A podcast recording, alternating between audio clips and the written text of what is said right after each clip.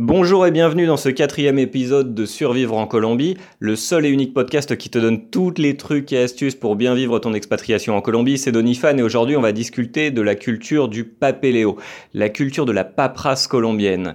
Alors déjà pour que tu saches, si tu cherches un emploi en Colombie, le CV colombien ne ressemble absolument pas au CV français ou au CV européen ou même au CV américain. Les Colombiens tendance à en faire des tonnes. Là où nous, en France, on a plutôt tendance à réduire notre CV à une seule page, d'ailleurs c'est devenu vraiment euh, une règle, c'est une obligation, aujourd'hui tu ne peux pas présenter un CV qui fait plus d'une page en France, sinon ton CV termine généralement automatiquement à la poubelle. Déjà qu'on reçoit énormément de, candidatures dans les entreprises. Bon, bah voilà, si tu envoies un truc qui fait 2-3 pages, c'est impossible. Tu, n'auras certainement pas le, job, on va certainement pas lire ton CV. En Colombie, c'est totalement l'inverse. Les, Colombiens ont plutôt tendance à faire des CV de 4, 5, 6, 10, minimum 10 pages, je dirais, pour quelqu'un qui a déjà euh, une bonne expérience professionnelle. Et en plus de ça, ils y ajoutent des annexes. C'est-à-dire que si dans ton CV colombien, tu expliques que tu as reçu une formation par exemple en commerce, que tu as fait un master, il faut absolument ajouter en annexe dans ce qu'on pourrait appeler ton mini CV livre, parce que c'est vraiment relativement gros, il faut ajouter une copie de ton master. Et on te demandera peut-être de présenter l'original si euh, tu, tu, vas en entretien ou si on t'embauche.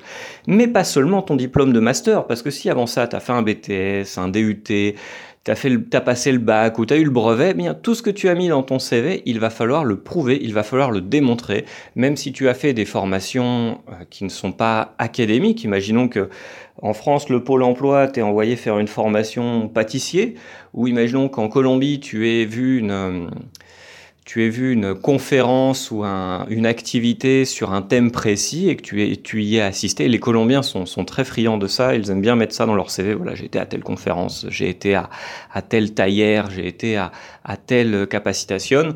Eh bien, si tu mets ça dans ton CV, il faut aussi le prouver. Et d'ailleurs, c'est quelque chose qui, m'impressionnait beaucoup au début, quelque chose que je ne comprenais pas à chaque fois que j'allais dans, dans une conférence, dans une formation ou quelque chose comme ça.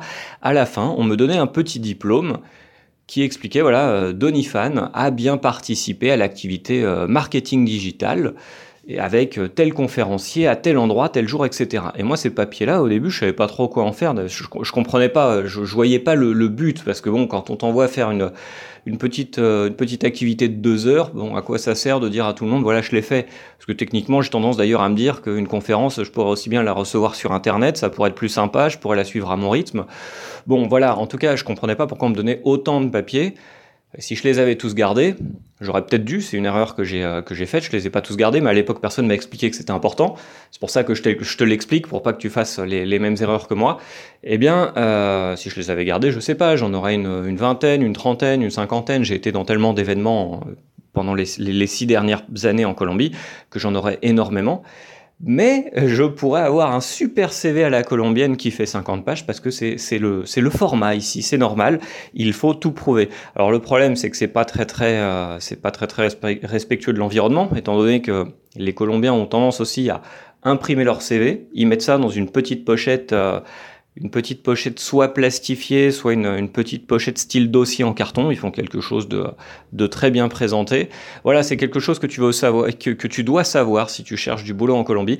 J'ai écrit un article sur ce thème-là, comment, euh, comment rédiger, comment organiser ton CV colombien. N'hésite pas à jeter un œil au blog colombianito.fr. Si toi aussi tu as eu des, aventures en termes de, euh, de recherche d'emploi en Colombie, n'hésite pas à commenter ce podcast, n'hésite pas à envoyer tes commentaires sur le forum colombianito.fr.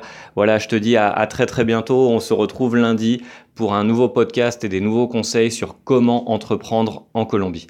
À très très bientôt.